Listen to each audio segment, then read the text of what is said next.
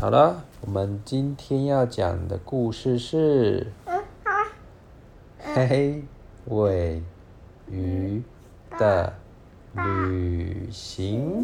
要再一次吗？嗯，不需要。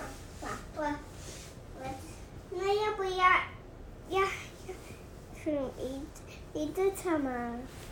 啊？你是赵爸。对，我是赵爸。然后呢，我是爱来嘟嘟前面的的小弟弟。啊哈。他跑下来。好，故事要开始喽。我听台。五月的微风轻轻吹过南台湾的东港小镇，在人们脸上吹出灿烂的花儿。台湾哟，对，他刚刚说是南台湾的东港小镇，镇上热闹欢腾，东部外海也蠢蠢欲动。你看这边右下角这个是什么东西？鱼啦，小鱼宝宝，黑尾鱼宝宝哦。当人们引颈翘盼，争看第一尾拍卖盛况时，黑尾鱼宝宝也悄悄诞生了。刚出生的黑尾鱼宝宝很像洒落在水里的小线头，连半公分、半公分这样，太小了，很小哦，它连半公分都不到哦，而且非常的微弱。幸好如春风一样温暖的太平洋黑潮。黑潮就是一股，它叫太平洋火车，因为呢，那那海底小众段太平洋火车有一个太。嗯，这个是一股暖流，为这些黑尾鱼宝宝铺设了一张温暖又舒适的大床，缓缓地将它们推向北方海域。爸爸，是我们就是坐在大大床的上面。嗯，小黑尾是天生的游泳游泳好手，一生注定要花在旅行上。现在他们正在进行一趟伟大的长征，瞧，他们游得多卖力呀！黑瓦串就是当中最活跃的一只，背鳍乌乌黑如金，闪闪发亮，就像披了一条黑丝绒。老跟在他旁边的是胆小的托勒，他的肚子上有一道银色的条纹，你知道吗？这都有。嗯，他们的个性虽然不一样。他好，他这里好蓝哟。哦，可能跟海水一样蓝。我我拿着它好吗？不用，却是一对形影不离的好伙伴哦。小黑尾好调皮，边游边玩耍。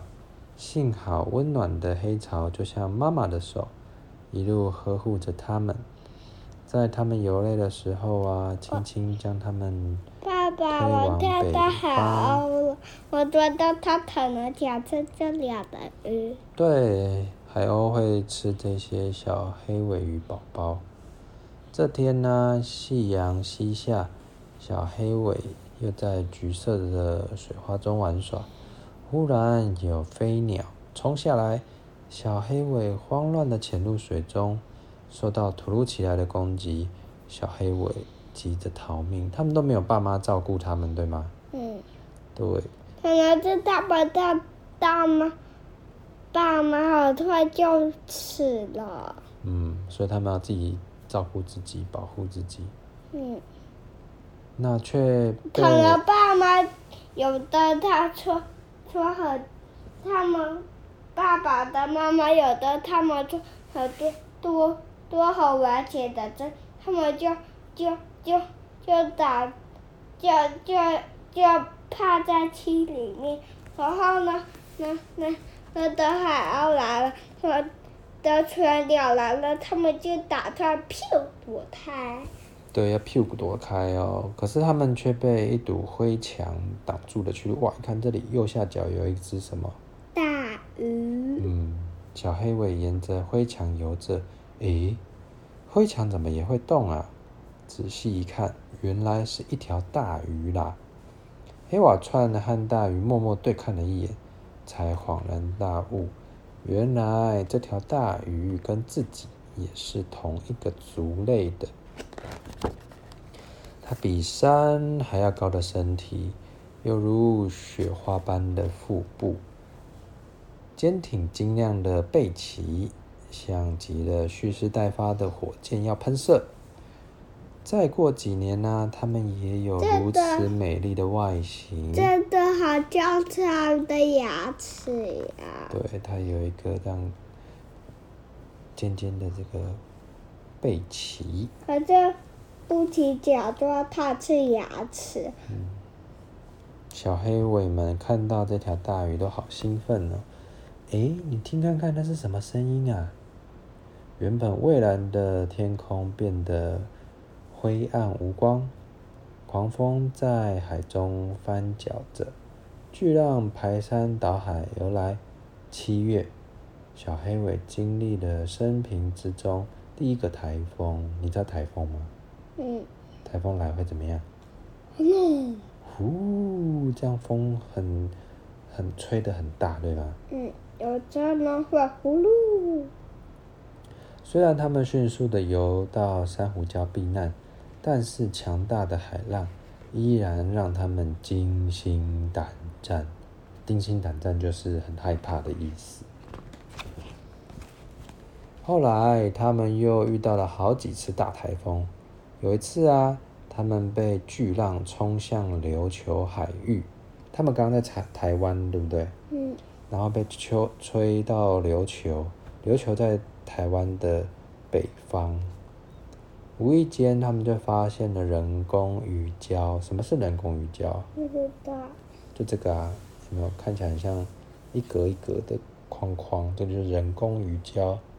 在人工鱼礁里面呢、啊，没有狂风巨浪，大鱼也进不去，所以他们躲在这个人工鱼礁里面很安全。小黑尾松了一口气，在里头开心的玩了起来。可是啊。黑瓦串很快就看到人工鱼礁的危险，他想啊，如果他们一直待在人工鱼礁里面，等他们长大了之后就出不来了。可是托勒啊，觉得没关系，他觉得身体嗯、呃、大到出不来的时候还要很久的时间呢。所以当秋风从陆地吹来。你看有好多虫吃哟。对，小黑尾啊，他们游到了日本，日本又比那个琉球在更北方。我们之前去过日本。嗯，我我找到了。嗯，那是个很危险的地方，因为这个陆地上住着全世界最爱吃尾鱼的日本人。哇，你看到这个？哪一个是你喜欢的寿司？嗯，这个。这是波波寿司。这个。这个是生鱼片。嗯，对的。你喜欢吃这个吗？对，这可能是我喜欢吃的鲑鱼寿司。这就是生鱼片。啊，你喜欢的。对，这看起来都很好吃呢。嗯，我最喜欢这个。这些全部都是吃的吗？嗯，对，都是生。这个是腌过的波波寿司。我觉得这些都是吃的。那偏偏那里又是黑潮种植的地方，再往东游就是冰冷的太平洋了。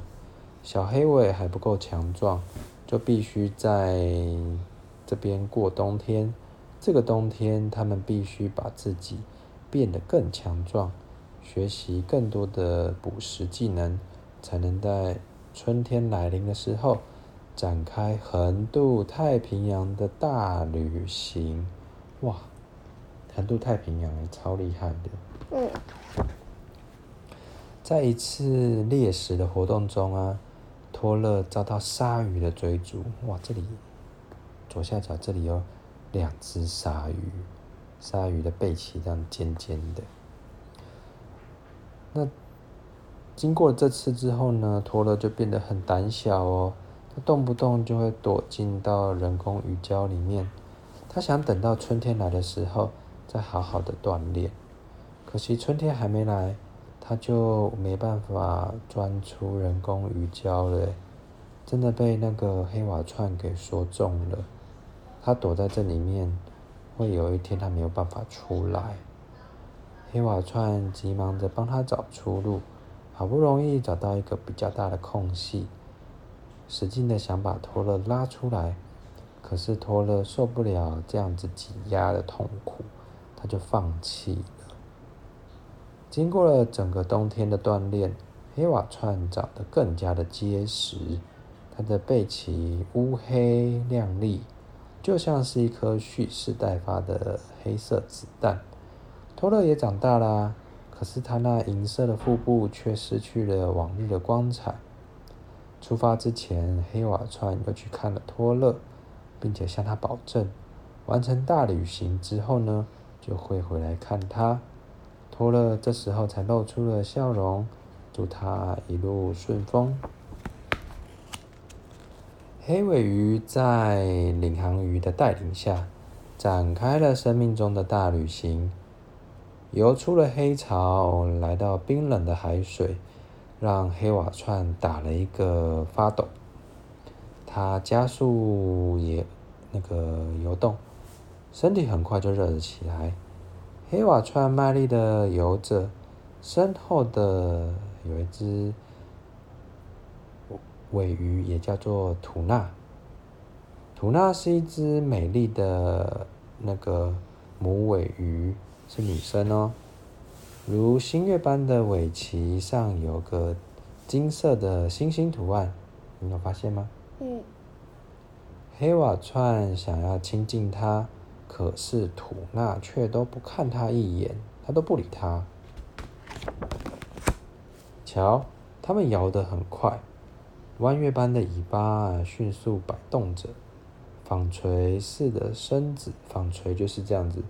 细嗯，头小小的，然后身体胖胖的，尾巴也是小小的，这样纺锤，迅速的往前冲，宛如一匹匹奔驰于海中的黑马。它们在深海中游来游去，当吹起温暖的南风的时候，就会像淘气的海豚，边游边玩耍。洒在海面上的月光像面银色的镜子。那是托勒最喜欢的景色。黑瓦串就想，如果托勒也能一起旅行，那该有多好啊！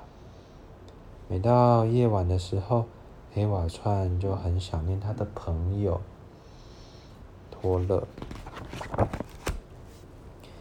哇，前面有渔网哎！这时候，领航鱼发出了警告的讯号，警告大家要小心。在领航鱼的带领下，他们躲过了许多这些渔夫们布下的陷阱，但仍有不少的同伴误食了这个鱼饵。这个鱼饵就是用这个呃乌贼做的，就连一向高傲的吐纳也不例外。哎，你看到吐纳被鱼钩给勾住了吗？没有，因为太晚这的太。因为这的吃吃吃吃他的，因为这的吃吃真正的虫木木条把它吃掉，就不小心吃掉了。对，其实是渔夫设下的陷阱，对吗？嗯。吐纳痛的，那个用力往深海面窜，可是啊，这些渔夫的力量也很强哦。一直把它往上拉，吐纳和渔夫争斗了一会，可怜的吐纳被拉出了海面。就在他绝望无助的时候，渔夫就说：“哎，你看那里还有一只，原来是黑瓦串来救他了。”吐纳趁渔夫分心的时候，用力一跳，跳进了深海。黑瓦串。发现他的计划成功了，也迅速的游走喽。黑瓦串冒险搭救吐纳，终于赢得了吐纳的芳心。他们从此啊，就一起并肩的游着，希望赶快赶上他们的伙伴。可是，在一个雨天呢，他们遇到了那个大木尾。当黑瓦串从这些身形魁梧的呃亲戚旁边游过的时候，才发现哇，原来他们自己也长大了不少。告别了大木尾之后呢，有一只大鲨鱼挡住了他们的去路。就在一阵猛烈的追逐中，黑瓦串受伤了。图纳一急也奋不顾身的冲撞鲨鱼的肚子，鲨鱼转身追逐吐纳，吐纳拼命地游着，费了好大一番功夫才逃开。黑瓦串受伤了，游的速度也变慢了，他们再也追不上他们一起旅行的伙伴了。所以啊，他们决定，他们两个单独旅行。月亮圆了又缺，缺了又圆。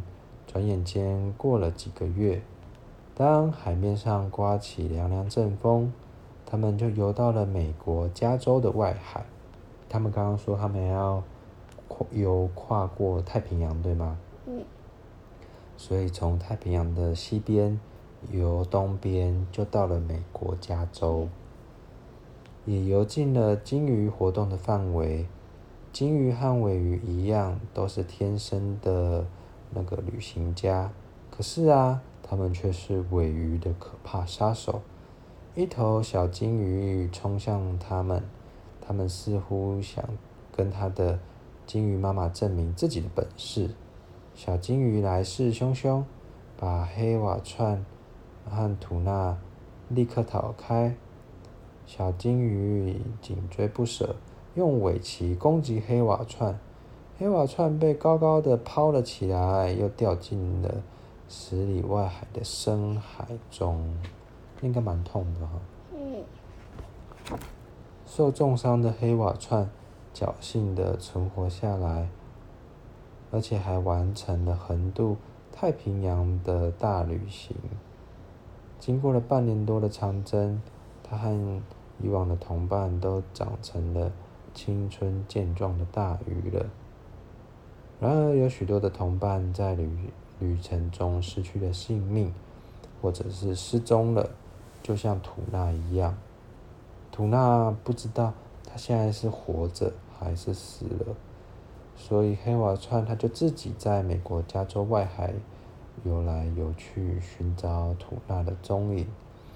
每当他看见海面上露出像新月般的尾鳍的时候，他总是会有一阵欢喜。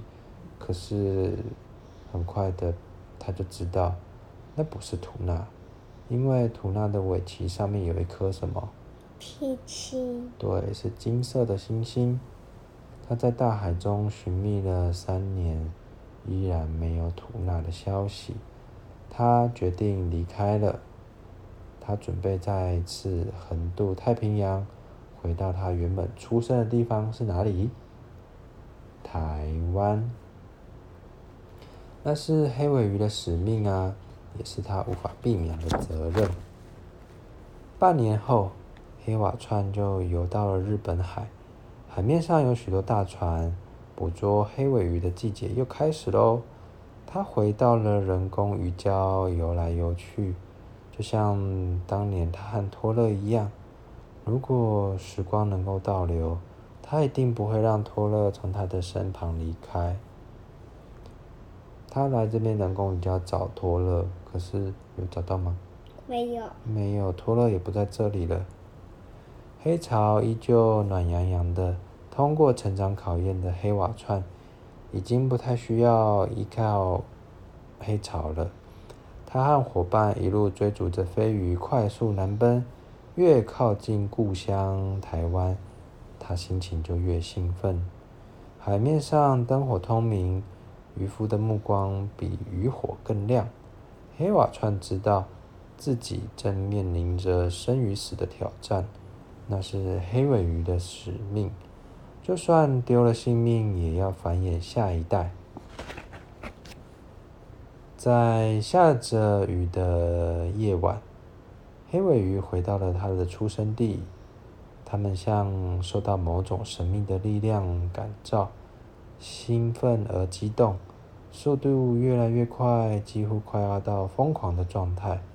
突然间，有一只如新月般尾巴浮出海面。黑瓦串说：“是它吗？”黑瓦串停止了呼吸。对，就是它，是它。他看到了尾巴上有金色的星星，是吐纳，是吐纳。他一声声的呼唤着他的名字。吐纳回过头，眼中同样闪烁着那个泪光。他的身上充满了伤痕，是小金鱼留下来的吧？那是求爱的时刻，没有时间谈论劫后余生。右旋回转，潜入海中，跃出海面。右旋回转。的啥？但又忘记这个不是船吗？我直接咬，然后就把鱼泡抓到吃了。嗯，黑尾鱼的眼中只有爱人，没有注意到海面上有渔夫。靠近，靠近，再靠近，热情的瞬间燃烧到了极点，刹那间。海面上铺满了乳白色的汁液，那是黑尾鱼的爱情结晶，新生命的开始。经过一夜狂欢，疲惫又饥饿的黑尾鱼咬下了眼前的食物。那眼前的食物就是渔夫设下的陷阱。渔夫用这个鱿鱼当做鱼饵来吸引。尾鱼上钩！哇，第一尾入港的消息传遍了镇上，传遍了东港，大家都说这不是吃，的，这不是吃他的好朋友吗？嗯，不确定，可能是黑瓦串吧。对对，黑瓦串不是吃他的好朋友吗？在吐纳啊。吐纳？我啊，我知道，它好像黑瓦串。对的。是黑瓦串。对，大家都说今年捕获的第一尾尾鱼，背鳍乌黑如金，就像披了件黑丝绒。卖场里的叫卖声热闹滚滚，喊着一万、两万、三万，成交。就在这个紧张的时刻，台湾东部的海面上，第一批黑尾鱼宝宝又悄悄的诞生喽。故事结束。我大有太大台跳跳跳的乐园。